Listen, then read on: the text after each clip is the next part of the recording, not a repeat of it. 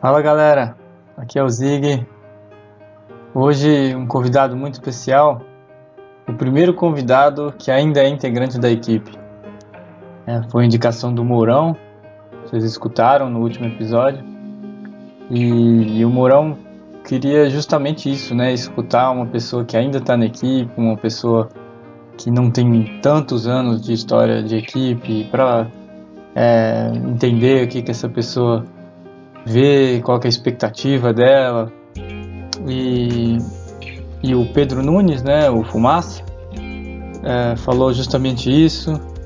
Foi legal, né, a gente tentar assimilar né, os pensamentos que a gente tinha no começo com os pensamentos que ele tem hoje.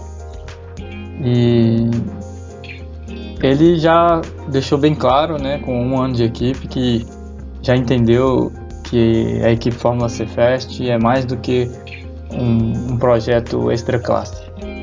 Foi um bate-papo bem legal. Espero que vocês gostem. Com vocês, Pedro Nunes, o Fumaça.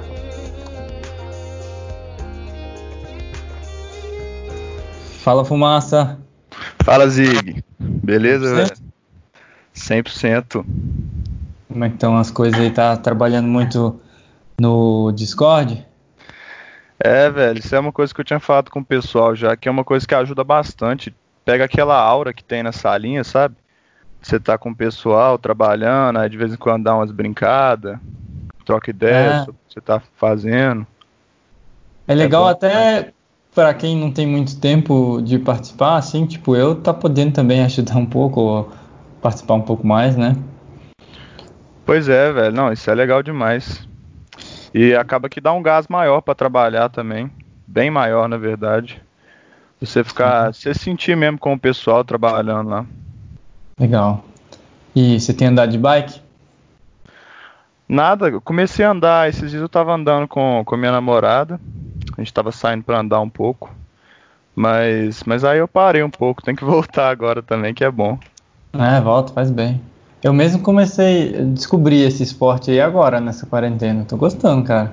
É? Você tá andando? Ah, tô, tô andando. Hoje mesmo andei, fui lá na Pampulha. Lógico que sozinho, né? Aham. Mas... É. E... É legal, velho. Você escutou os outros podcasts lá? Escutei todos. Gostou? Demais, velho. É... São coisas assim que, principalmente para mim, que não sou muito velho de equipe, a gente conhece mais pessoas que seria difícil eu conhecer, assim, sabe? Desse, nesse, nesse estilo de, de conversa, assim, é. Assim, tem os encontros, né, que a gente pode ir conhecer, mas é uma coisa bem diferente, assim, se ouvir a história da pessoa, como é que foi, o que, que ela pensou, sabe? É um papo bem profundo, assim, que é difícil a gente ter conhecimento de outras maneiras, entendeu? Legal. Muito e top. Você sabe que você é o primeiro membro atual sem ser ex-membro, que a gente tá fazendo, sabia? é, velho, eu, eu fiquei bem surpreso, para ser sincero. Foi uma honra bem grande. Que bom. Você, você imagina por que, que te indicaram? Cara, foi, não foi o Mourão, tá? Só pra, é, sabe, ele falou pra, comigo, galera, pra galera saber, foi o Mourão é. que indicou. Inclusive agradecer ele aí, valeu Mourão, por ter me indicado, foi uma honra. É, não sei, tinha que me indicar. Talvez por causa do, do rollout, alguma coisa assim, velho. Imagino que seja. Que você apresentou o rollout, né? Sim. Legal. Bom, então se apresenta aí para quem não te conhece. É, de onde você é, seu nome, né? Não é fumaça. Não. É, quantos anos você tem? Sua família, se você tem irmão ou não? É, meu nome é Pedro Henrique. Eu sou de BH mesmo. Eu tenho 20 anos. É, eu tenho uma irmã 10 anos mais velha que eu, a gente. A diferença é muito grande, né? Às vezes, quando eu era mais novo, era meio difícil ser próximo dela, que 10 anos é coisa demais, velho. E é isso. Você tá quantos anos? 20. 20. E por que que seu apelido é Fumaça? E você pode chamar de Fumaça? Importa? Você gosta? Ah, eu, é meio relevante para mim assim, mas é, começou porque, primeiramente, porque na, na, história do Fórmula sempre tem muito Pedro, né? E quando eu entrei na equipe tinha três E aí o pessoal, na hora que eu já entrei, já falaram, ah, vai ter que arrumar um apelido pra você, porque a gente não aguenta mais Pedro, confunde toda hora aqui dentro. E, e eu uso vape também, né? Que pra quem não sabe é basicamente um cigarro eletrônico que solta bastante vapor. E aí o pessoal, na, nas horas de intervalo, tava lá fora, evaporando e tal. Aí começaram a me chamar o menino que faz fumaça lá, o menino que faz fumaça e virou fumaça mesmo. É, no começo a gente nunca gosta, né? Mas depois acostuma. Ah, é. Acostumei já. Ah. Inclusive o pessoal nem. Tem gente na equipe que não deve nem saber meu nome, pra ser sincero. É, Pedro Nunes, né? É. Você sabia que tem um piloto que chama Pedro Nunes? É mesmo? De quê? É. Ah, ele deve estar tá parado hoje, não sei o que ele está fazendo, mas ele andou de GP3, não sei se ele andou de GP2. Que doido. É, e ele andou de marcas, né? Brasileiro de marcas. Ah, não, na verdade eu acho que eu sigo ele no Instagram. Eu acho que eu já vi ele. Ah, legal. E além de vape, né, que você devia largar, o que, é. que, você gosta de fazer assim, os seus hobbies, além de andar de bike? Você gosta muito de carro, né, pelo jeito. Bicho, eu gosto muito de carro, velho. Minha história com, com carro, não só de rua, mas qualquer coisa que seja movida a gasolina e essas coisas que eu gosto. Vem desde pequeno, minha mãe fala que as primeiras palavras que eu falei foi mãe e pai, e depois eu já passei para palio. e ela fala que eu ficava na janela do meu quarto olhando os carros passarem e falando o nome deles, assim. Isso com 3, 4 anos, sabe? Então, é uma coisa que desde moleque, assim, tá no sangue, sabe? Dá pra sentir que é diferente. Você era daquelas crianças, assim, que bem novinho já sabia o nome dos carros? Ah, era, era, exatamente. Ah. Ficava falando para todo mundo e hum. tal. Eu tinha uma coleção de carrinhos Hot Wheels e eu lavava eles todo sábado, assim, fazia tipo um lava-jato, sabe? Um detalhamento. Legal. É. Fazia estética automotiva. É. Passava pratinho. legal, legal. E você tem um carro hoje, né? Um, um ponto? Tenho. Ah, legal. E você gosta de mexer nele, de fazer manutenção nele? É, eu gosto bastante. O que eu consigo fazer, eu, eu sempre tento fazer, assim. Até uhum. porque você mesmo fazer as coisas no, no, seu carro, né? Sempre vai ficar mais caprichoso, né, velho? Que se você levar pra outra pessoa e tal. Uhum. Até pelo amor que você tem pela parada ali. É. Tem que combinar de dar uma volta na Saveira uma hora, pô. Não, eu quero demais, Zig. Já andou em carro turbo? Bicho, eu andei num golzinho uma vez, que era de um amigo meu, e ele ia mudar pro, pros Estados Unidos. E era um golzinho turbo, um gol quadrado turbo, de com uns 350 cavalos, assim, mais ou menos. Uhum. Ele era forjado e tal. E só que esse amigo meu, ele era meio doido, eu nunca tinha tido coragem de andar com ele. E aí toda vez ele me chamava, falava, não, não vou andar não, vou andar não. Até que esse dia ele meio que me intimou, assim, falou, mano, tem seis anos que a gente é amigo, você nunca andou no meu carro, eu vou mudar para os Estados Unidos amanhã, você tem que andar hoje. Aí eu falei, beleza, eu sou meio cagão, né, de andar no, no, no passageiro, assim. Aí eu entrei no carro, aí eu fechei a porta, aí eu fui pegar o cinto, ele falou assim, ah, esqueci de falar, não tem cinto não. Eu falei, nossa senhora. Aí, na hora que ele saiu do posto, eu olhei pro volante dele, o volante dele tava 90 graus pra esquerda, só que ele tava segurando reto. Aí eu falei, ô Caio de Deus, o que que é isso, mano? Pra onde você tá me levando? Ele falou, ah não, tá meio desalinhado mesmo. Aí eu falei, ah não, dá só a voltinha e volta, velho, não tem coragem de andar não. Aí ele andou uns dois quarteirão assim e voltou, deu uma acelerada. Mas é muito doido, velho, muito louco. Ah. Você sabe de onde veio a turbina da minha Saveira? Já te falei? Não, de onde? Foi a galera do Fórmula que me deu. Sério? Quando me, sério, quando eu me formei, a galera que era da equipe se juntou, cada um deu um pouquinho e me deu de presente uma matura. Caralho, é. que doido. Esse é um dos motivos, né? Além de a Saveira é meu primeiro carro, né? Tenho um carinho uhum. por ela, assim. E além disso, eu não vou desmontar, tirar o turbo dela nunca por causa disso. Assim, né? Você tem ela há muito tempo, né? Tenho, desde 2005. Top demais. Ah. Ela tá zerinha. Ah, valeu. Bom, é, então eu imagino que você escolheu engenharia. Você, você faz engenharia mecânica, né? Faço. Eu imagino que você escolheu engenharia mecânica por causa disso, por causa da sua paixão por carro e. E foi por aí? Também, não só por isso, mas eu sempre tive, desde pequeno, eu tinha muita curiosidade de entender como as coisas funcionam mecanicamente, sabe? Tipo, esses mecanismos, esses até meus próprios brinquedinhos, eu desmontava eles para ver como é que eram as engrenagens dentro, sabe? Porque eu sempre tive muita curiosidade de entender como é que pequenas partes juntas formam uma coisa grande que funciona, entendeu? Isso uhum. era um grande fascínio que eu tinha assim. E tá ligado com carros também, né? Que são pequenas partes juntas. E você era o tipo de criança que fazia o Lego nível hard, assim? ah, Lego eu nunca, eu nunca mexi muito com Lego, assim, não. Mas eu ficava brincando de, de desmontar e montar aqueles carrinhos, assim. Uhum. E você sempre quis estudar no Cefet ou foi natural, assim, aconteceu e você foi parar lá? Cara, foi, foi bem natural, assim, para falar a verdade. Eu, no ano que eu fiz Enem, foi o primeiro ano que você não podia colocar um em espera e entrar no outro, sabe? Uhum. E por, por, coincidência, no ano que eu fiz Enem, as notas subiram muito, assim, tipo, extraordinariamente. É, mecânica diurno no FMG, a primeira chamada foi tipo assim, 775, que é uma nota muito alta. E e aí eu tava em, em, Acho que eu tava em 18 de espera do FMG, se eu jogasse no FMG. E no Cefet eu passava, com tranquilidade, assim, sabe? Uhum. É, e aí eu fiquei nessa dúvida por muito tempo, assim, enquanto eu tinha a opção ainda, e acabou que eu escolhi pelo mais seguro, assim, e vim pro Cefet mesmo.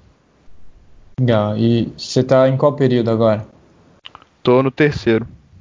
Ah, então você entrou no passado e, e na equipe também? Sim. Ah. E como que você ouviu falar da equipe? Você já conhecia antes de entrar no Cefet? Cara, tem até uma história bem engraçada sobre isso, que eu estudei no Santo Antônio, né, antes de, antes de ir pro Cefet. E quando eu tava no meu segundo ano, não, não sei se foi no segundo ou no primeiro ano, acho que foi no segundo, o pessoal do Fórmula levou o carro lá no Santo Antônio para pegar arrecadar dinheiro, se não me engano, para Lincoln. É, para Lincoln. E, e, eu lembro que eu, eu não conhecia, assim, mas aí eu cheguei do nada, cheguei no pátio da minha escola e tinha um carro de corrida, assim, eu fiquei, tipo, muito extasiado, sabe? Tipo, uhum. fiquei perguntando pro pessoal lá, conversei com todo mundo. Inclusive eu gastei todo o dinheiro que eu tinha na carteira com rifa lá, comprei, sei lá, 10, 20 rifas lá. E, e foi assim que eu conheci o Fórmula, mesmo sem conhecer, assim, ele foi na minha escola. E eu comprei bastante rifa. Mas aí você, quando você entrou no Cefet, você lembrou disso? Tipo, você lembrava que a equipe era do Cefet? Eu lembrava porque eu lembrei das pessoas. Eu não, eu não, não juntei no início assim, mas aí quando eu fui participar do processo, eu lembrei das pessoas. Aí eu conectei na minha cabeça que tinha sido o Cefet. Hum. E você conhecia, a, além de, desse dia aí, você já depois viu a competição, viu o Instagram, alguma coisa assim? Não. Hum. E, e aí você entrou na equipe então processo seletivo? Foi. E você chegou a pensar em outra equipe? Por que o Fórmula? Cara, é, eu lembro que quando eu, eu pensei, ah, eu quero entrar numa equipe. Eu lembro que eu pensei no Bajas também, mas quando eu fui na oficina, assim, eu vi os dois carros lá. É, na verdade, eu nem cheguei a ver os carros, porque os carros estavam voltando de, de Michigan ainda, né? Mas quando eu fui na oficina, conversei com o pessoal, vi as fotos lá, me mostraram algumas peças. Aí eu acabei optando pelo Fórmula mesmo. É, é mais, eu gosto mais do asfalto do que da terra, digamos assim. E como que foi o processo seletivo? Foi de boa? Foi, foi, foi, foi de boa, assim. Eu fiz o processo praticamente duas semanas depois que eu entrei no Cefet, né? Então eu ainda era meio perdido, até em questão da faculdade mesmo. Porque eu entrei muito rápido pro Fórmula. As aulas começaram, sei lá, no final de fevereiro e o processo foi no início de março, alguma coisa assim. Então foi. Eu já entrei e entrei pro Fórmula também, entendeu? Então tava meio perdido, mas acaba que é bom porque você faz amizade com o pessoal da, do processo também. E qual que foi sua primeira impressão, assim, né? Você falou que viu lá as fotos, viu as peças, mas qual que foi sua primeira impressão, ou, ou mesmo quando, depois que você entrou, a primeira reunião que você foi? Cara, é, eu acho que a minha primeira impressão assim é que é uma parada bem séria, sabe? É, é uma equipe bem séria que dá até para confirmar hoje, né? Porque para uma equipe chegar no nível que ela chegou, ter a evolução que ela teve, tem que ser uma coisa levada a sério. Mas eu lembro que eu cheguei na, na primeira reunião, é, era uma coisa bem séria, assim. Mas eu também lembro que logo depois que eu fiz a prova do processo seletivo, é, o pessoal que aplicou a prova chamou, falou, não, vão lá na, na salinha pra vocês conhecerem o pessoal. E aí a gente chegou na, na salinha, tava todo mundo conversando, rindo e tal, então acho que eu, eu gostei da primeira impressão, foi uma coisa que eu pensei que eles sabem ser sérios quando precisa, mas também conseguem descontrair, sabe? Não fica aquela coisa muito uhum. monótona, chata, assim. Um clima legal, né? É, pois é, o que tem que ser mesmo. Uhum. E, é, o Marcelo, que foi um dos entrevistados, ainda vai sair esse episódio. Quando o seu sair, já vai ter saído. Ele, a gente estava falando que quando a gente vê a equipe assim de primeiro, é, às vezes na televisão ou talvez mesmo dentro de Cefet, acha que é tipo um, uma brincadeira, né? Tipo um, uhum. um, um carrinho. A galera que tá ali não tem mais o que fazer e faz um carrinho. É. E depois você vê que não é bem assim, né? Quem, na verdade, só quem vive mesmo sabe que não é bem assim. Você acha que rapidinho você, você teve essa impressão e essa impressão foi, foi sumindo depois? Cara, eu acho que eu, eu acho que eu nunca tive essa impressão de, de ser só uma brincadeirinha assim, mas é, mesmo assim eu fui surpreendido, porque é, só de você chegar e ver como é que é o carro, pelo menos você vê que usa um motor de moto que já é praticamente motorsport, né, que é um motor mais ligado a motorsport, é, você já vê que não é qualquer brinquedinho ali que você faz funcionar, entendeu? Tem que ter uma seriedade para fazer uma coisa dessa funcionar. Mas muita gente acha mesmo, a gente fica até com raiva, às vezes a gente tá na equipe, quando você chega naquela festa de família, assim, aí seu tio pergunta, ah, e aquele carrinho lá que você faz e tal. Parece que assim, que é um carrinho de brinquedo mesmo, sabe? A gente sempre comenta disso. Você, quando virou trainee, você virou trainee antes de virar um membro mesmo, né? Sim. É, quando você virou trainee, qual, que, é, qual era o seu projeto? O que você tinha que fazer? Meu projeto era um túnel de vento para comparar a posição de radiadores em série ou em paralelo. Hum, e deu certo? Deu não. Ah. É... a gente, eu comecei, o túnel ficou até pronto. A gente ia comprar o, o exaustor para começar a fazer os testes. É, só que aí acabou que começou a demorar demais, e aí acabou que o treino acabou e, e a equipe tava num momento difícil também, né? Tinha voltado de, de Michigan, e aí acabou que eles resolveram terminar o projeto e admitir a gente, né? Entendi. Mas você fez o projeto? Fiz. Não ficou pronto não, mas eu fiz. Uhum. E quem que, qual que era a sua função depois que você deixou de ser trainee? Quem, quem que eram esses veteranos? O Caio? É, o Caio era meu chefe, né, meu gerente. Uhum. É, eu entrei, eu já entrei como responsável pela alimentação, que eu sou até hoje, né. Quando eu entrei, é, tinha o, Pedro Oliveira, mas ele já já estava praticamente saindo, assim. Então ele me deu umas dicas. Tinha o Felipe também que tinha sido da alimentação antes, né? é, um tempinho antes e ele me ajudou também no início, mas na alimentação assim eu sempre fui meio meio filho único, sabe? Eu tive eu tive o Pedro por ali uma semana, aí ele saiu e aí ficou eu. Eu e aí eu sempre recorri ao Caião, claro que me ajudou demais, né? Uhum. O, Mas... o Brunão também era? Não, o Brunão já era da, da Aero já. Ah, tá. E esse, os, esses veteranos seus, eles, você acha que eles foram te ajudaram bastante, sim, a emergir na equipe, a, a extrair de você o, o seu melhor, hein? Ah, sim, cara, com certeza. É, não só com, com ajudas técnicas, mas também de motivação, sabe? Porque eu entrei e aí eu sempre gostei da parte de alimentação e quando treinei, quando me perguntavam se eu tinha alguma área, eu falava, ah, eu gosto de alimentação e tal.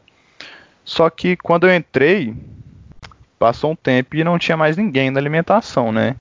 E era um subsistema que dava bastante problema pra gente. E eu não sabia praticamente nada, né? Então acabou que eu fiquei meio perdido, assim, sem saber por onde começar. Eu tinha que desenhar um tanque novo, eu não sabia por onde e tal. E o meu, o meu início foi meio conturbado, assim, eu fiquei perdido, não sabia por onde começar, então é, os meus veteranos me ajudaram bastante na questão de motivação, sabe? Uhum. Que e, é bem importante. E, e, não só com você, você via que a galera é, puxava bem os calouros do ano passado? Das sim. outras engenharias também. Você vê, sim, eu acho que você sim. vê a relação entre calouro e veterano saudável dentro da equipe? Sim, vejo. E, e aí você começou a, a trabalhar, né? E, e, logo, depois de um tempo, assim, a equipe foi para Michigan nesse meio tempo também, né? Na verdade, quando eu entrei na equipe, tinha gente em Michigan ainda e tinha gente que já tinha voltado. Ah, tá. Então, Entendeu? Então, mas aí você começou a trabalhar e, e, e o carro voltou de um, depois de um tempo, né? É, o carro voltou depois de um tempo. Eu e ajudei aí? a abrir a caixa, inclusive, carregar as coisas. E você, em algum momento, parou para pensar ali, pô, eu tô, comecei a trabalhar aqui, já estou trabalhando e essa equipe está em competição internacional, tipo, como você se sentia em relação a isso? Você achava isso legal? Te dava mais motivação ainda para tentar fazer o seu melhor? Cara, com certeza. É uma sensação muito louca, né? Tipo assim, eu pensava, ah, três meses atrás eu nem sabia se eu ia para uma faculdade federal, eu não sabia se eu ia ter que fazer cursinho. E, e agora eu tô aqui trabalhando com um carro de corrida e, e ele tá voltando dos Estados Unidos, agora competiu o Mundial, sabe? É uma coisa. Minha vida mudou muito em pouco tempo, sabe? Uhum. E você lembra a primeira vez que você viu o carro andando? Porque esse carro, antes de o pessoal começar a desmontar, deve ter andado, deve ter feito algum teste, alguma coisa.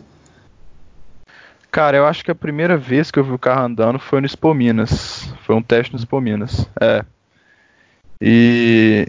Cara, não sei nem como descrever isso, sabe? É, era, era muito louco. Eu lembro que o ronco me, me arrepiou demais, assim. E eu ficava Sabe aquele calor sorridente, fica no teste correndo de um lado pro outro, assim, cata todos os cones, nem que são da sua área, ele cata, corre.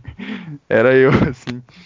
É, eu lembro que eu, inclusive, é, fui, sei lá, nos 5, 6 testes seguidos essa semana, porque eu queria ver o carro andando o tempo inteiro e tal. Mas eu fiquei bem empolgado, assim, quando eu vi o carro andando. Te deu mais ânimo para trabalhar e fazer sua parte? Ah, bem mais. Uhum. E aí, quando vocês começaram né, é, a fase de construção, a adaptação do. Porque foi outro chassi, né? Foi. Aí, essa fase de construção, de montagem do carro de 2019, você é, acha, acha, que você ajudou muito? Foi, foi legal ali tá na, tá na oficina, fim de semana? Ah, é, é, eu acho essa, é, assim, é uma fase complicada, né? É uma fase bem desgastante, você uhum. tem que uhum. fazer muitos trabalhos né? simples, é, você tem que fazer muitos trabalhos simples e as coisas às vezes você faz, faz, faz, dá errado, aí muda, tem que mudar um pedacinho ali do projeto, aí, entendeu? Esses uhum. reajustes assim são meio estressantes, mas é muito legal você pôr a mão na massa e ver a coisa acontecendo, sabe? Uhum. Uma coisa que eu lembro é que quando eu tinha acabado de entrar, assim, tava começando a, a construção, e aí me pediram para fazer um, um tubinho do, do chassi lá. E aí eu fiz e tal, demorei um tempão para fazer as boquinhas, que eram meio complicadas. E aí eu fiz, e aí o Yuri foi e soldou. E aí toda vez que eu passava em frente o chassi, assim, olhava e pensava, não, aquele tubinho ali foi eu que fiz e tal, assim. É uma coisa legal, sabe, você ver e lembrar que foi você que pegou e fez e encaixou ali, gastou seu tempo e agora está ali fazendo parte do, do todo, né? Que é o. Com certeza. É, o, é, um, é um tubinho de cada um que faz o todo, né? Pois é, velho. Isso é muito ah, legal. Legal, legal você falar isso. E você chegou a pilotar o carro, o, o 2018? Não, né? Ou 2019? Não, não. não. E aí, quando o carro de 2019 andou a primeira vez, foi especial também, assim? Porque você, entre você ver o carro de 2018 andar e o de 2019, foi pouco tempo, né? Sei lá, deve ter sido 3, 4 meses no máximo? É, não foi muito tempo, não. Mas foi especial por ser novo, por você ter contribuído? Foi, com certeza. Eu lembro que eu não vi o shakedown, mas eu vi um, um pouco tempo depois, assim, eu consegui num teste. E, nossa, foi muito louco, cara. É, era impressionante. Assim, é outro sentimento, né? Uma coisa que, que apareceu pra você numa caixa que veio dos Estados Unidos e uma coisa que você viu surgir desde o esqueleto, uhum. tudo sendo feito ali, você podendo ajudar e tal. É, é bem diferente, assim, é bem legal. E você que apresentou o rollout, né? Você falou. Foi. Por quê? De onde veio essa ideia? Como que, como que você foi parar nessa aí? Cara, tem até uma história bem engraçada sobre isso, que foi o seguinte, quando eu tinha acabado de entrar na equipe e estava na época de vender rifa e tal. E como sempre, eles iam levar o carro no Santo Antônio, porque tem muito ex-aluno e tal, e Santo Antônio é, acolhe a gente bem. E aí, eu, como eu tinha acabado de sair de Santo Antônio, eu falei, ah não, quero ir com vocês, que eu acho que eu consigo vender bastante rifa lá. Eu conheço gente lá ainda. E aí a gente foi e tal, vendeu rifa. E aí na, no intervalo a gente foi no Serjão, que é uma lanchonete na rua paralela. É o Gigabyte, gente... né? O quê? É, é do lado do Gigabyte. Não, tá. Porque o Gigabyte era o, é a lanchonete do, da Malhação, é por isso que eu falei. Ah. Mas beleza, foi a lanchonete lá da galera. Tá falando da, da copiadora lá do lado. Não, não, não. Ah. Mas é, tem a lanchonete lá. Uhum. E aí eu tava sentado comendo. E o Thiago, que é o capitão atual, ele era chefe da DM ano passado. E aí eles estavam falando alguma coisa sobre o rollout. E eu tinha apresentado no, no auditório do Santo Antônio, sabe? Pra, que a gente fez uma breve apresentação lá sobre o carro, que até tem que enviar para sair essas fotos da gente apresentando para as escolas. E aí o Thiago virou para mim e falou: é, Eu gostei da sua apresentação, você podia apresentar o rollout para a gente. Só que na hora eu fiquei, eu fiquei sem saber o que falar, assim, né? Aí eu fiquei calado, eu nem respondi, inclusive. E aí passou um tempo, eu virei e falei assim, ô Thiago, é, acho que eu animo a apresentar o rollout. Só que aí, Thiago é foda, bicho.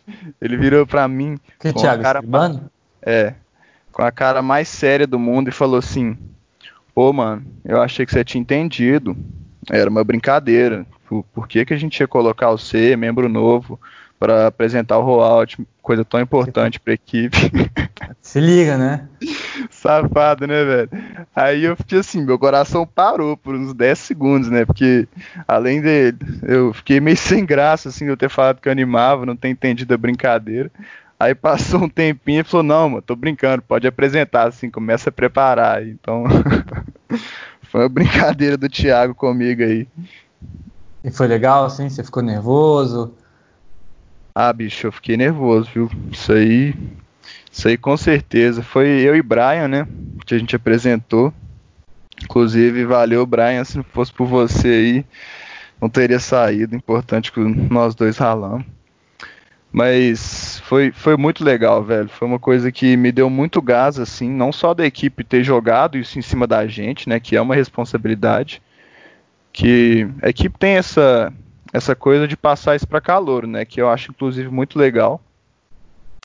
E me empolgou bastante, cara. Ralei bastante para conseguir sair, conseguir fazer funcionar lá. É, a gente passou o texto muitas e muitas e muitas vezes por dia. É, foi estressante também. Porque no final, velho, uns dois, três dias antes do rollout, o problema era que o carro não estava pronto, sabe? O carro tinha, tinha pegado fogo no chicote, então a gente tinha que conciliar muito bem entre montar o carro e treinar pro rollout. Então foi uma loucura, bicho. Os, os três dias antes do rollout foram uma loucura pura. Ah, sempre é, né? É. é. Mas foi, foi uma experiência muito marcante para mim, velho. E a, a, equipe sempre chama um, uma pessoa que foi da equipe antes, né? Não é mais, para falar, né? Sim. Um chama um professor, um membro atual, um capitão, sempre, e sempre chama um veterano. Quem que foi daquele ano ali? É, a gente chamou o Marcelo, o Pará, o Vitão e o Otávio. Falou um pouco. Caramba, foi uma mesa é, redonda. muita gente, é. e foi, foi a primeira vez e que a Natália também, fez eu valer, a Natália falou. Foi a primeira vez que você ouviu o pessoal falando ali, é, contando a sua experiência, é, é, porque assim, quando você está no dia a dia da equipe, você está preocupado com o carro, né, com o projeto, Sim. com construção e tal. E foi ali no rollout, foi a primeira vez que você ouviu alguém falando com emoção, com, com carinho do, do tempo que viveu no Fórmula? Foi, cara. Foi. É. Se não foi a primeira, foi assim, a primeira com. Tinha todo um contexto também, sabe? Aquelas luzes meio apagadas, o cara falando com uma voz de, de drama, assim, sabe? Dá um Rolou contexto. até um saxofone, né? É, não, essa parte foi legal mesmo. É, e assim, não, foi muito emocionante, cara. O Marcelo, o Marcelo falou lá na frente, ele inclusive se emocionou lá, chorou na hora de falar.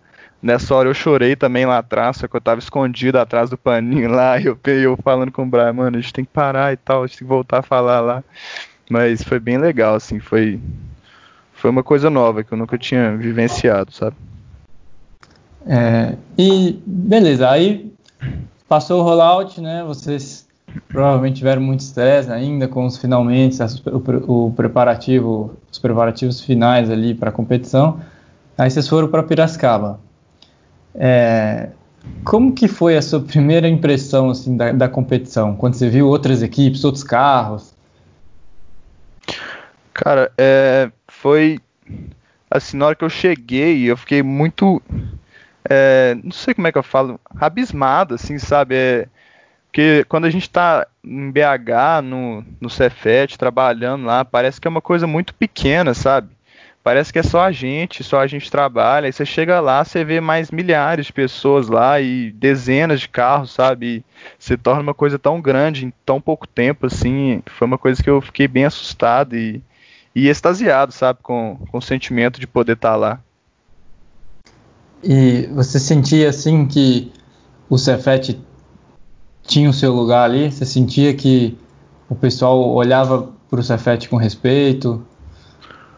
Muito, cara, muito. Isso inclusive foi uma coisa que foi falado no ônibus quando a gente estava chegando à competição, que o Cefet é uma, uma equipe que tem um respeito lá dentro e tem uma admiração de todo mundo pelo fato da gente ser muito aberto com o pessoal, né? A gente troca ideia com todo mundo, a gente não fica escondendo nada de ninguém. E eu consegui sentir isso na pele lá, cara. Isso foi, foi a coisa mais legal da, da, da competição, com certeza. Uma das, assim, de você vir trocar ideia com o pessoal, os caras, ah, certo, você faz e tal. Inclusive, pros, pros membros antigos aí, todos eles falavam do S09, tá? todos os mais velhos falavam. É, assim, é indescritível a sensação, cara. É indescritível poder participar de uma equipe que que tem tanto respeito assim na cena do Fórmula Sai, cara. Muito legal. E aí a, a competição em si não foi tão fácil, né? Teve o, o problema de passar na prova de frenagem. Ali você já entendeu que Opa, meu vizinho, tomara que ele esteja vivo. Mas ali você entendeu que, que a competição ainda é um trabalho. Porque uma coisa que eu, eu, eu sempre escutei, eu não sei você, mas eu sempre escutei que é assim, que a, a competição é só um bônus, né? Que você, o que você fez, o trabalho que você fez, na verdade foi até a quarta-feira ali, um dia antes. Sim. Eu não, eu não concordo muito com isso, mas né, cada um tem sua opinião. Uhum. Mas ali, os primeiros momentos da competição, você viu que ainda era trabalho, tipo, mesmo você tendo chegado lá com um carro que tinha sido testado, né? Se foi um, um, choque de realidade para você que é, ainda era difícil, ainda tinha muito trabalho pela, pela frente? Cara, com certeza. É, principalmente porque quando a gente chegou na competição ano passado, todo mundo viu que a gente não estava preparado. Porque a gente chegou e tiveram algumas, por exemplo, falhas na logística, sabe? De, de chegar lá, de inscrever o pessoal. E E a gente chegou lá totalmente despreparado, sabe? O carro não era confiável, a gente sofreu muito com isso. É, a equipe também estava meio, meio perdida, assim. É, mas, é, é, igual você falou, cara, não, a competição é uma coisa muito legal, porque você vê acontecendo tudo que você preparou, entendeu? Então, na verdade, na, na, parte mais negativa, a gente viu acontecendo todas as coisas ruins que, que ocorreram durante o ano, que o, que o chicote pegou fogo, que a gente bateu o carro duas vezes. Então a gente chegou lá e a gente viu que realmente a gente não estava preparado, sabe? Tanto em questão de organização quanto em questão de confiabilidade do carro. E acho que esse foi um dos motivos da competição ter sido tão assim, tão sofrida, sabe? Uhum. É, eu, eu, não quis dizer que vocês não estavam preparados, não, mas eu, eu, quis dizer assim, a competição é difícil, né? Não é, não é só não, chegar sim, lá, sim. não é chegar, trabalhar até quarta e depois é só alegria. Sim, a, a, competição é difícil. E, e, teve um drama na frenagem, lá para passar na, na, prova de frenagem, né? Na, na prova de frenagem, não, no, no teste de frenagem. É, o que aconteceu lá? Foi 17 vezes, né? Não, 17 vezes foi em 2018. Ano ah, passado foi duas ah. vezes só. Passou de segundo. Ah, ano passado foi de foi boa? tranquilo. É, foi ah, tranquilo. Confundi, confundi. confundi. É. é. E como que foi o desenrolar da competição até o autocross? Né? É, vocês estavam indo bem, né? Cara, sim, a gente conseguiu passar na inspeção. Assim, eu tava, eu não, eu não fui inscrito, né? Eu tava, então, é, eu consegui ver bem de longe assim o, o sofrimento da galera, mas foi uma coisa que de início estava indo bem, sim. A gente conseguiu passar na, na, inspeção. O único recheck que a gente teve mais severo assim foi do bico, né? Da, da angulação lá do, do raio mínimo do bico, que a gente já cobriu com uma espuma ali, foi bem tranquilo. E de início estava até tranquilo, assim, cara. Assim, na medida do possível, né? Todo mundo ralando lá o tempo inteiro sofrendo, suando debaixo do, daquele calor lá. Mas de início foi tranquilo, até o segundo dia, né, no caso. E, e aí na, no autocross teve um problema lá de ter rodado. Na verdade, a, a, até chegar aquele momento ali, tinha dado uns pau também, não era? Tinha, a gente teve.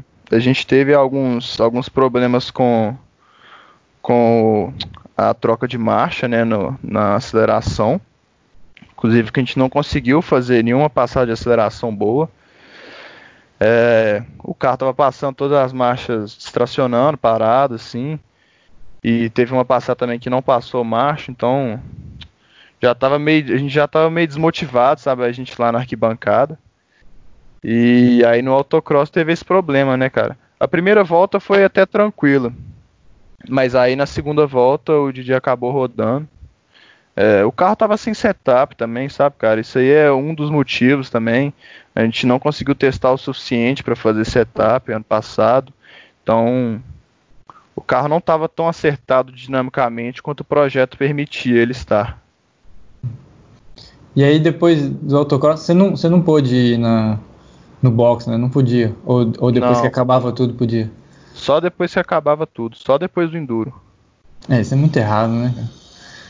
Mas é. É, quando, quando a equipe decidiu ir pro, no outro dia sem asa, o que, que você achou disso? Independente do que foi conversado com o juiz?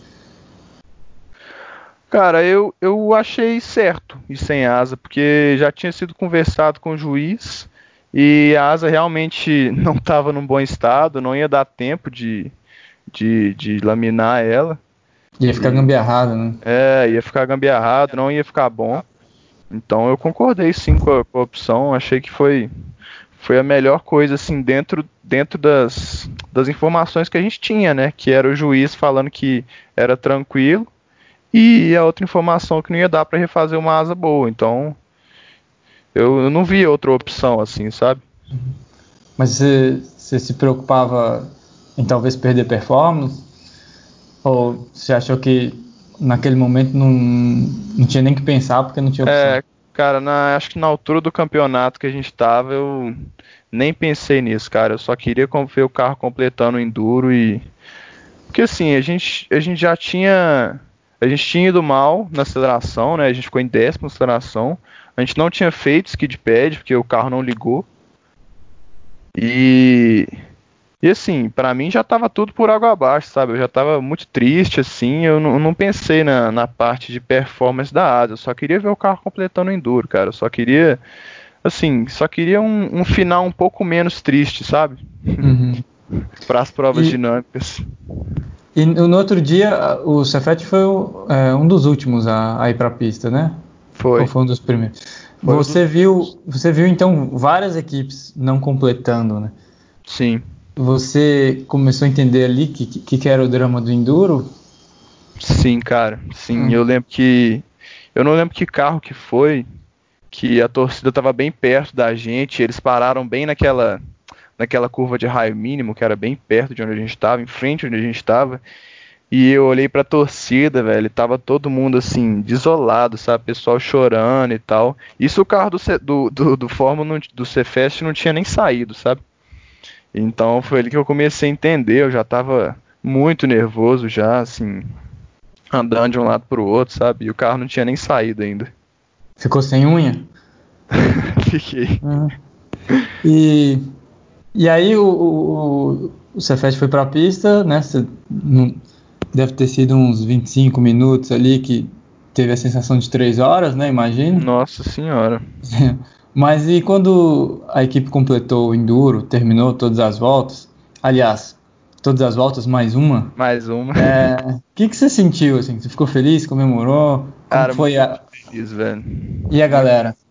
Também, velho. Todo mundo pulando, cantando a música do Cefete. Assim, parece que é um momento que você, que se isola de todas as outras preocupações da competição, né? Naquele momento, acho que ninguém tava nem aí se a gente não tinha feito skid pad, ninguém tava nem aí se a gente tinha ficado em décimo na aceleração, velho. O negócio é que a gente completou o enduro. E o enduro do ano passado também, o carro morreu duas vezes, sabe? E... Foi dramático. Nossa, e a gente, a gente costuma brincar que as únicas duas vezes na temporada que o motor ligou quente foi no enduro. Porque a gente tinha, a gente tinha esse problema que o motor não ligava quando ele estava quente, velho era muito difícil ligar, assim, ele praticamente nunca ligava quando estava quente. E aí no Enduro, assim, imagina, debaixo daquele sol lá, na hora que o motor morreu, todo mundo da Engenharia 2 principalmente se olhou e pensou, é, aí acabou pra gente. E aí, depois de alguns segundos de silêncio matador, o motor ligou de novo e foi aquela gritaria, aquela felicidade e tal, assim, foi muito dramático, cara. E, e não só completou enduro, como até foi bem, né? Eu, eu lembro os tempos de volta foram até bons, né? É, o, o nosso carro ele, ele, é bem ágil, assim, ele é bem rápido. E, e aí esse resultado, se fosse normal, dentro da normalidade, ia dar uma posição boa, né, para a equipe, ou não? Ia. Vocês estavam, vocês estavam fazendo essa conta lá? Sim, a gente estava, é, pela conta que a gente fez, acho que a gente ia ficar em terceiro ou em segundo. Não esqueci agora se é terceiro ou segundo, mas assim, era uma posição boa, sabe? Uhum. A gente ia batalhar pelo segundo lugar.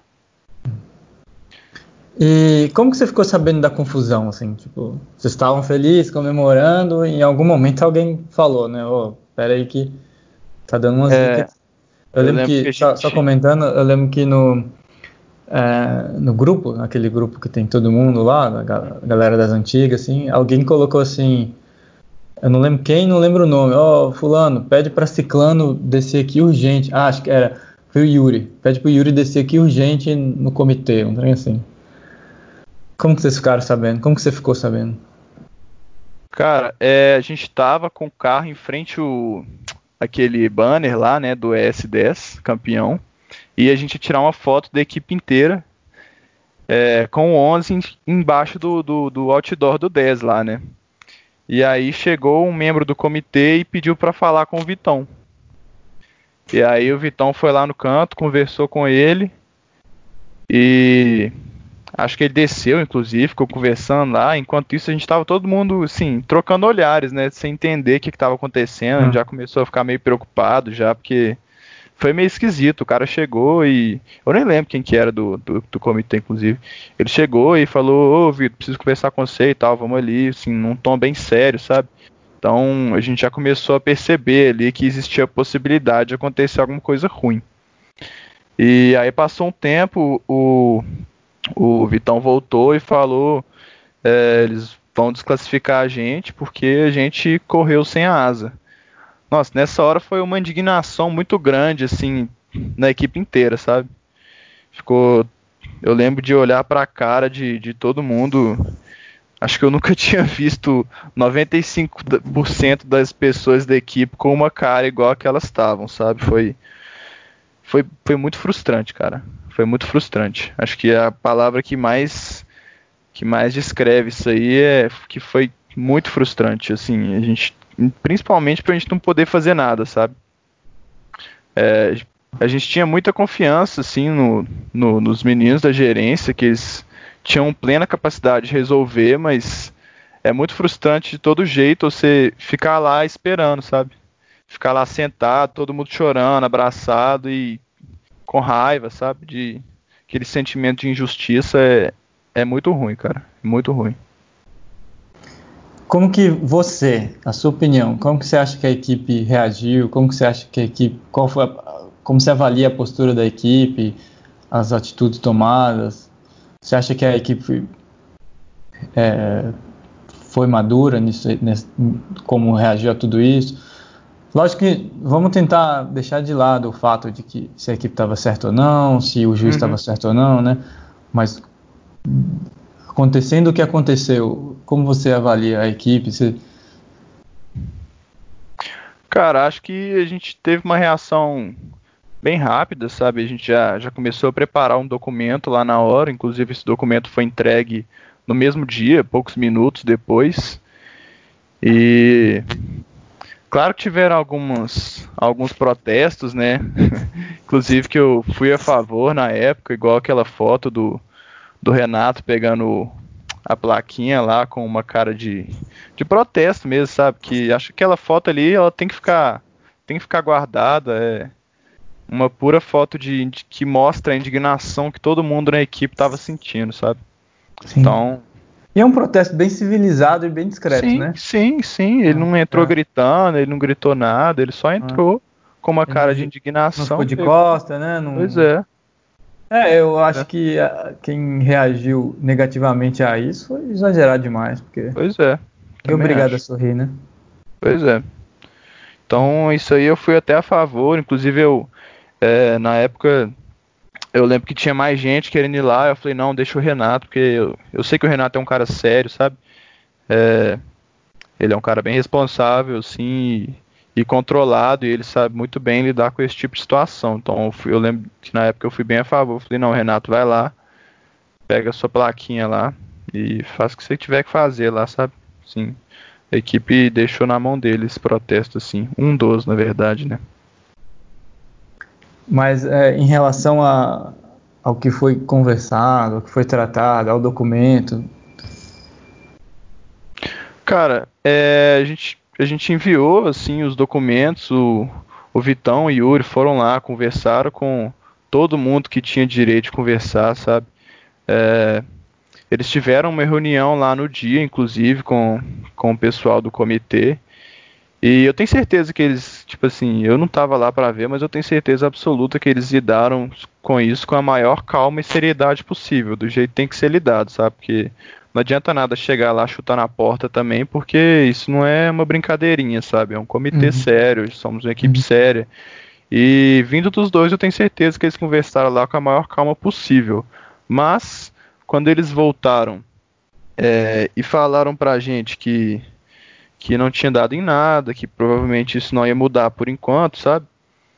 É, eu acho que a equipe, principalmente a gerência, até no ônibus de volta, isso foi comentado, a gente começou a tentar mudar a postura de talvez de raiva para para vontade, sabe? Para vontade de ganhar ano que vem. A gente tentou levar isso como uma gasolina aí no, no ônibus de volta da competição. Isso foi foi muito falado para a gente usar essa indignação como uma força de vontade, sabe? De querer voltar melhor, de querer é, evoluir o carro, de querer se evoluir também, sabe? Evolução pessoal, se tornar cada vez melhor, porque esse tipo de coisa pode acontecer, cara, não só numa equipe de Fórmula SAI, não só no seu trabalho, mas na sua vida também. E a gente tem que começar a aprender a lidar com esse tipo, com essas situações, sabe? Essas situações de injustiça, de de coisas que não são tão legais assim, que eram inesperadas. Então acho que a gente começou a mudar essa postura. Avaliando assim o seu primeiro ano de equipe é, e avaliando tudo, né? Desde o momento que você abriu a caixa que estava chegando nos Estados Unidos até esse episódio, tudo, de, de, em todos os momentos, você tem orgulho da sua equipe? Tipo, você acha que a sua equipe te representa? Muito, cara, muito. É, eu acho que não só a equipe me representa, mas eu acho que a equipe me ensina todo dia, seja numa conversa do, do WhatsApp, ou seja quando a gente está na salinha, sabe? É, eu acho que eu é incontável o tanto que eu já aprendi nesses. A gente está em abril, tem oito meses que eu tô assim na equipe, eu entrei em, em junho mais ou menos, é, dez meses, enfim. Eu já aprendi muito e eu sinto que eu ainda tô no, no meu auge de aprendizado, eu tô aprendendo muito a cada dia que passa, cara. E isso é, isso é muito legal, velho, muito legal. Eu sou uma pessoa totalmente diferente hoje. É, do que eu era quando eu entrei. Eu conheço pessoas totalmente diferentes hoje do que eu conhecia, sabe? Isso é muito legal, velho. E depois da na viagem de volta teve discurso no ônibus lá da galera? Teve, teve bastante discurso, muitas lágrimas. Sim, todos da equipe tem que discursar, né? E, e esse ano, assim, é, você continua na alimentação, né? E e como que você acha que a sua responsabilidade é, como, em relação ao ano passado, se ela é maior, menor? O que, que você espera de você esse ano? Cara, eu, eu espero que é, agora vão, vão entrar bastante bastantes calouros na, na engenharia 2, né?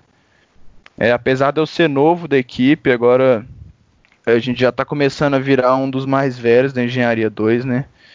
Eu e os meninos que entraram comigo ano passado. Então a responsabilidade é bem maior, sim. Agora a gente vai ter pessoas que são bem mais novas de equipe que a gente, sabe? Que é uma diferença grande. E eu acho que eu quero não só evoluir, não só me tornar uma pessoa melhor tecnicamente esse ano, né? Isso foi uma coisa que eu falei no início do ano que como esse ano não vai ser um carro do zero, e o meu subsistema é, eu consegui a gente conseguiu deixar ele confiável, sabe? Esse era um ano que, que eu queria evoluir tecnicamente, como profissional, como membro, sabe? Talvez aprender um pouco de outras áreas também, aprender a mexer mais em softwares. E, e acho que até agora eu estou conseguindo bastante, cara. Mas a responsabilidade é bem maior, sim. É, eu já vou, eu já Estou começando a conversar com, com os trainees, tentando passar o máximo que eu consigo, ajudar eles. Bom, e, infelizmente a gente está vivendo um momento muito difícil para todo mundo, né, na fumaça. Eu não sei como está aí na sua casa, na sua, mas é um momento muito difícil para todo mundo, sem exceção. Sim. E é um momento de ter muita paciência, de ter muita calma, né, de estar tá, ter consciência de vida mesmo, não é só Sim acordar e viver uma rotina de confinamento. É você ter consciência do que você está fazendo, do que você vai fazer, né? É, o que, como que você acha assim que isso está afetando a equipe e, e, você acha que a equipe está se comportando bem em relação a isso? Cara, primeiramente, é, a gente sabe que esse é um período que vai definir as equipes que vão bem e que não vão bem no, na competição, né? Se ela for esse ano, porque principalmente a etapa de projeto, quando ela é atrasada, acaba que atrasa tudo, né? Porque ela é a primeira etapa, então se atrasa ela, atrasa a construção, que atrasa teste, e aí vira aquela bagunça. Então, é, eu acho que a equipe está saindo bem sim, principalmente com essa, com essa inovação do Discord agora, que era uma coisa que eu já estava falando há um tempo que ajudou bastante, cara. A gente fica bem mais unido agora. É, eu tô sabendo mais das coisas que estão acontecendo. É, tô sabendo mais dos projetos, como eles estão andando, o que que tá faltando, entendeu? E não só eu, como o resto da equipe inteiro, porque a gente está no Discord o tempo inteiro. E, por exemplo, agora no Discord tem umas 40 pessoas no Discord aqui. Tem muita gente, os trainees também estão no Discord, que ajuda a interagir eles com a equipe mas eu acho que a equipe está saindo bem sim. Só que por enquanto a gente está puramente na fase de projetos, né, cara? Que ela está acabando. É, eu acho que o maior desafio vai ser a fase de construção, cara. Que eu ainda não sei como é que vai ser. É, já foi conversado de talvez começar aí uma pessoa por vez no Fórmula, começar a resolver algumas coisas mais simples. É, mas é uma fase que me preocupa bastante, assim, sabe? E você acha que a equipe está ajudando a, a vocês é, tirarem um pouco a cabeça da crise, se distrair, tá, ela está sendo um, um, uma atividade positiva para vocês saírem sãos dessa crise? Cara, com certeza. É... Falando por mim, assim, sei que tem mais gente na equipe que é assim também. Eu sou um cara que eu tenho muita energia, eu sou muito ativo e eu ficar em casa sem fazer nada, cara, eu fico louco, eu fico maluco, assim. Eu tô, quando eu tô, quando eu não tô trabalhando, eu tô tentando me abstrair e tal. É, eu tenho um simulador também que é legal de ficar brincando de vez em quando. Eu tô lendo um livro muito bom do Stephen Hawking também. Mas se, se eu não tivesse trabalhando no Fórmula, cara, eu ia estar tá muito mais pirado. Porque eu não consigo ficar em casa parado, sem fazer nada. Então, é muito bom você. Ainda mais você trabalhar com o que você gosta, sabe? Você ficar. Eu fico de manhã e de tarde trabalhando, e aí de noite eu dou uma abstraída, assim. O dia passa mais rápido, sabe? É, se você fica sem fazer nada, o dia dura uma eternidade. E se todos os dias forem iguais, durarem uma eternidade, você fica maluco, sabe? E, e se a SAE cancelar a competição, você vai ficar decepcionado? Cara, com certeza. Assim, não sei se decepcionado, eu acho que isso depende também de que rumo essa pandemia vai levar, né, cara? Se, se chegar num, num nível que é inviável ter uma competição no quesito de saúde pública, eu, não, eu, eu vou ficar decepcionado do meu lado formuleiro, sabe? Mas meu lado racional vai entender que era inviável, que era inseguro ter competição. E. E aí acho que eu não vou ficar tão bravo assim, sabe? Porque. Na verdade eu não vou ficar bravo, vou ficar só com aquele sentimento de ah, queria competição, mas no fundo se a gente sabe que não tem como ter competição, não adianta também, sabe? E em relação à equipe, assim, você acha que vocês já falaram sobre isso? O que, vocês pensam? É, como vocês vão se reprogramar? Ou se vocês não falaram sobre isso, o que, que você acha? Cara, é... a gente deu até uma pincelada bem leve sobre isso hoje no Discord, assim, um papo bem informal, que a gente estava falando o que, que a gente faria se a SAI adiasse a competição para o ano que vem, se a gente iria com esse carro ou se a gente faria um do zero, né? Porque esse seria o segundo ano do carro e seria o último, né? E, e aí tiveram até algumas controvérsias lá. O pessoal falou, ah, iria com esse carro, projetaria outro. Mas eu acho que se adiasse para o ano que vem, é, eu votaria para ir com o carro que a gente está projetando atualmente e começar a projetar um novo, porque eu acho que a gente ia conseguir chegar num nível de confiabilidade que eu nunca vi na equipe, que eu sempre quis ver, sabe? Que é um carro confiável o suficiente para você levar ele para um teste e testar o que você quiser, sabe? Você pode ir lá testar, sei lá, o Veron Fuel Cut, ao mesmo tempo você pode ir lá e testar a setup suspensão sem ter medo de quebrar outra coisa e você não conseguir testar o que você queria. Que isso aí foi uma coisa que aconteceu muito, muito no, no ano passado. Se você pudesse voltar no dia que você entrou na equipe e, e dar uma dica para você mesmo, que dica você daria? O que, que você mudaria nesses 10 meses aí de, de equipe? Cara, acho que eu ia acho que eu ia falar para mim mesmo para eu é, me beliscar assim às vezes, sabe? Me relembrar que eu tô trabalhando com meus sonhos, sabe? Desde criança, que é carros de corrida, assim, sabe? É, que às vezes quando eu tava no início eu ficava meio perdido e eu dava uma desmotivada, isso aí o pessoal me ajudou bastante. Mas sempre que eu me beliscava e pensava, não, cara, peraí, eu tô construindo um carro de corrida, cara, isso não é um, um aquele trabalho de escola que dá preguiça, sabe? Isso é pelo todo, cara, é pela equipe. Então, hoje em dia isso é mais tranquilo. Hoje em dia, você vai ficando mais velho na equipe, você vai entendendo melhor como é que funcionam as coisas, seus limites, como você deve trabalhar, que você rende mais e tal. Mas no início é meio complicado. A minha adaptação, pelo menos, foi meio complicada. Acho que isso ajudaria mais nela se eu me beliscasse mais de vez em quando. E a galera assim que você escutou no podcast já, eu sempre peço para dar uma dica, né, para quem está entrando na equipe. Tem, teve alguma dica ali que você se identificou, alguma que te marcou? Cara, é... todas as dicas elas giram mais ou menos em torno da mesma coisa, né? Que é entender a importância que o Fórmula pode ter na, na sua vida se você levar ele a sério, né? E, e depois de um tempo de equipe eu comecei a entender muito isso, cara. É, depois que eu, que eu me peguei assim na equipe, sabe? Que eu me encaixei na equipe, é, isso foi uma coisa que eu aprendi bastante, cara. E, e depois de um pouco tempo assim, vivendo essa filosofia de absorver todo o conteúdo que eu consigo, seja na salinha, quando tem alguém fazendo uma coisa, você chega lá e pergunta, ah, o que, que é isso aí, me explica. E seja no WhatsApp, seja em churrasco, que é onde rola aqueles papos informais que você aprende pra caramba também. Eu sou uma pessoa 100% diferente, cara.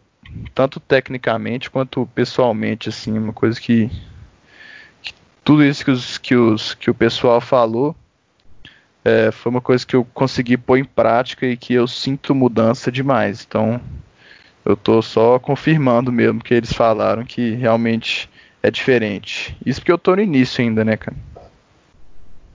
E você pensa assim, quanto tempo você quer ficar na equipe? Na, na, na, minha época, assim, a galera ficava até formar, sabe? Até não poder mais participar. Hoje, hoje não é bem assim, tem muita gente que sai antes, muita gente faz dois, três anos ali, sai, quer seguir outros rumos, quer focar no estágio. Você pensa nisso? Você, você sabe quanto tempo você quer ficar ou você vai levando? Lógico que você pode mudar de opinião, né? Mas hoje, o que, que você acha? Sim. Cara, hoje eu acho que eu vou durar aí mais uns bons aninhos. É, eu acho que minha curva de aprendizado dentro do Fórmula ainda está muito no início, cara. Eu ainda consigo aprender muito, mas muito, mas muita coisa. E, e eu acabo que eu tô aprendendo coisas que eu acho que eu vou usar no meu futuro, sabe? Não, talvez não futuro profissional, mas no futuro pessoal, como um hobby ali. Então, é uma coisa que me dá muito ânimo de aprender, sabe? De aprender todo dia, estar tá ali absorvendo, pesquisando e, e trabalhando com isso, né? Então acho que eu vou demorar assim para sair ainda. E você escutando os podcasts aí, vendo a galera falar com tanta emoção, né, com tanto carinho, é, você mudou a visão assim que você tem da equipe com os podcasts? Tipo, você sentiu que a gente até falou, né? Quando você viu lá no, no rollout a galera falando, e, e, mesmo no seu dia a dia, você sentiu que era muito mais do que um carrinho. É, o podcast ainda incrementou isso ainda mais? Tipo, você acha que hoje você faz parte de, um, de algo muito maior do que você do que você estava enxergando? Cara, com certeza, velho. Com certeza. Os podcasts me marcaram muito, cara é, o do Yuri me marcou muito, que o Yuri é uma pessoa que eu conheço, assim, pessoalmente, sabe? Já conversei algumas vezes e tal. E ver o tanto de quantos anos ele ficou na equipe, né, cara? E ver o amor que ele sente até hoje. E principalmente o último, cara, que foi do Robinho. Sensacional a história dele. O Robinho, se eu estiver escutando isso, eu não te conheço, eu nunca conversei com você, mas você parece ser um cara sensacional, velho sinceramente, assim, até pelo que o Zig fala, de um coração gigante, assim, só de falar de, de peito aberto sobre isso é, é impressionante. Eu fiquei emocionado no, no podcast dele, foi, foi muito legal, me marcou demais, cara. E a equipe, quer, quer falar mais alguma coisa? Não. A equipe, ela é, ela é uma entidade complexa, né? Igual é o Cefet, igual é o Estado de Minas Gerais, a equipe Fórmula Fest também é uma entidade complexa. Quer dizer, se o, o capitão seja lá quem ele for, tá? Só falando, só falando se o capitão morrer, a equipe não morre, certo? Certo. Se o carro pegar fogo, a equipe também não morre. Certo. Se todos os integrantes e o carro pegarem fogo, a equipe também não morre, porque ela tem uma história, ela tem ex-membros, vão, vão entrar pessoas novas. Então o que, que eu estou falando? Ela é uma entidade complexa, ela não é só um Sim. nome, né? Sim. E isso é muito bom, né? Porque é, gera uma força, né, para a equipe, para o projeto, para ele continuar por muitos anos ainda. Mas por outro lado, é, é, muito difícil você dar o seu tom pessoal na equipe, né? Você, Pedro, você não consegue ir lá e, ó, agora eu quero que tudo aqui seja vermelho. Você não consegue, porque justamente por, por a equipe ser uma entidade complexa, sim. Você entendeu o que eu estou falando, né? Sim, sim. Então, para essa, essa pergunta, a introdução é grande, mas o é, que, que você mudaria na equipe, se você quisesse? Se, ela fosse mais simples assim, o que, que você acha que tem, dá para melhorar ou que está errado?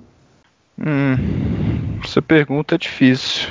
Mas você fala mudar em questão de tudo, assim, qualquer coisa? Qualquer coisa, pode ser técnico, pode ser pessoal, pode ser a posição dela em relação ao, ao resto né, da sociedade ou do Cefet. Uhum. Acho que eu, se eu fosse mudar algumas, alguma coisa, acho que eu mudaria alguma coisa relacionada à comunicação. É, não só da gerência para os pro projetistas, mas também dentro da equipe entre si. Acho que às vezes tem muita coisa que, que passa batido, tem muita informação que às vezes solta uma informação e aí só a gerência sabe, ou então só 10, 15 pessoas sabem e o resto não fica nem sabendo, entendeu? É, isso é um feedback que eu já dei para gerência e, e tá melhorando bastante esse ano, cara. É, a gerência desse ano tá, tá bem diferente do ano passado. Não estou dizendo que é melhor, né? Necessariamente, estou falando que é diferente. É, mas assim, foi uma coisa que melhorou bastante esse, essa comunicação, sabe? Porque dentro de uma equipe é imprescindível que o pessoal saiba o que está acontecendo, independente da área até porque quando todo mundo sabe o que está acontecendo, existem mais, mais discussões, né? E discussões, discussões saudáveis são sempre bem-vindas, né? Então acho que é uma, uma coisa muito importante que, que eu mudaria, mas que está tá mudando na direção que eu mudaria, entendeu? É, acho que o rumo está certo, está melhorando e eu acho que vai chegar lá. Que bom. E o que, que você acha do futuro da equipe e da competição?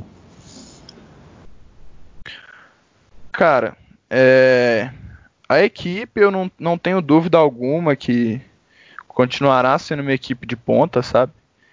É, eu acho que o Cefet tem essa, essa aura de, de passagem de conhecimento, de que o pessoal sempre tenta passar conhecimento e além disso também tem os ex-membros que os que a gente chama de dinossauros, né? que gostam muito da equipe, que sempre estão ali para ajudar e que isso também ajuda bastante a equipe continuar sendo uma equipe de ponta, claro. E agora a competição é um, um papo um pouco mais complexo, né, cara? É, é, eles são um, a SAI é um órgão sério, né, obviamente, mas às vezes eu vejo eles tomando algumas decisões que não me parecem vindas de um de um órgão sério, sabe? Principalmente em relação à competição, assim.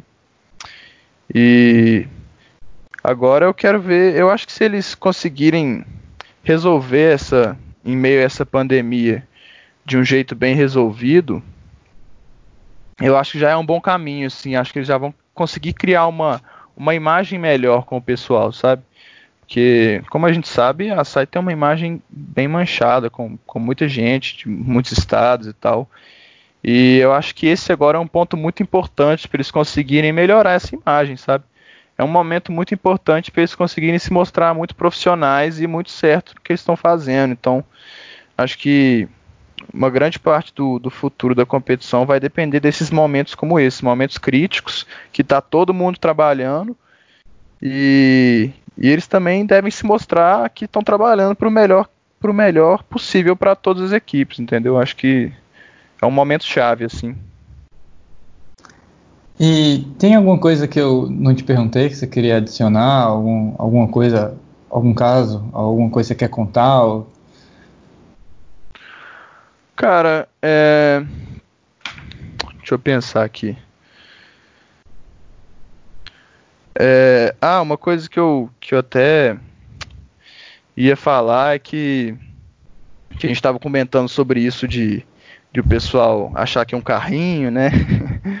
Eu acho que uma das coisas mais emocionantes de participar do Fórmula e também de da competição é que as pessoas estão na competição, elas entendem o Fórmula Sai, cara, porque quem não está participando de Fórmula Sai ou de qualquer equipe de competição, véio, jamais vai entender, cara. Meus amigos, às vezes eu mando para os meus amigos, sei lá, 5, 6 da manhã, falando que eu tô no Cefet, tô virado e tal. E e eles não entendem, cara. Eles perguntam: "Ah, mas você ganha dinheiro?" Eu falo: "Não, não ganho nada". Então, é uma coisa muito difícil para quem não tá lá entender, cara. Então, isso é isso é uma, uma parte muito legal da equipe para mim, assim, que é é uma coisa praticamente que não tem como você explicar para ninguém, sabe? A emoção que é estar tá lá, a emoção que é ver a coisa funcionar, então essa é uma parte muito marcante para mim, sabe? Não conseguir explicar a emoção que é, é muito legal para mim. É, e tem um negócio que você ainda vai viver quando você se formar e, e entrar no mercado de trabalho, e você vai conhecer colegas de trabalho, né, fornecedores, terceiros que participaram do Fórmula e você automaticamente sente um respeito maior pelo cara, sabe? Isso aí uhum é uma, é uma máxima, assim, que eu sempre escuto também de outras pessoas, a mesma, o mesmo feedback.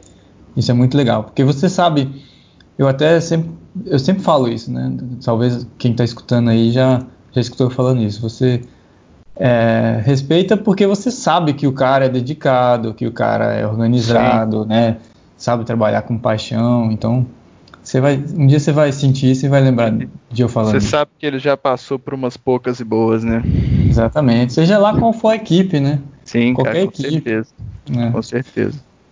É, bom, e você, como você sabe, você pode nomear quem você gostaria que eu entrevistasse, né? É, eu já te, troquei umas mensagens com você, você, você chegou a pensar em alguém ou você vai querer me falar depois?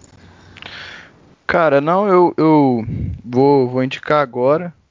É, eu vou indicar o, o cara que me ensinou muita coisa no início, velho, sobre não só o que é o Fórmula SAI, mas qual é o, o espírito da engenharia, assim, é que é o Vitão, cara. Foi meu capitão do ano passado, meu capitão quando eu entrei na equipe. E era uma pessoa que eu chegava para ele, fazia uma pergunta e ele me voltava uma pergunta. Aí eu tinha que ir pesquisar, pesquisar, pesquisar. Eu voltava com a resposta, fazia outra pergunta e ele me fazia outra pergunta, entendeu? Então ele me ensinou muito do espírito de questionar as coisas, cara. E questionar as coisas dentro do Fórmula SAI é, é uma coisa importantíssima, cara. Igual outras pessoas já citaram aí que existia aquele calorinho chato que ficava perguntando o tempo inteiro, cara. Esses são os que mais evoluem, cara. Que é, são os que mais conseguem absorver conhecimento dos veteranos, sabe?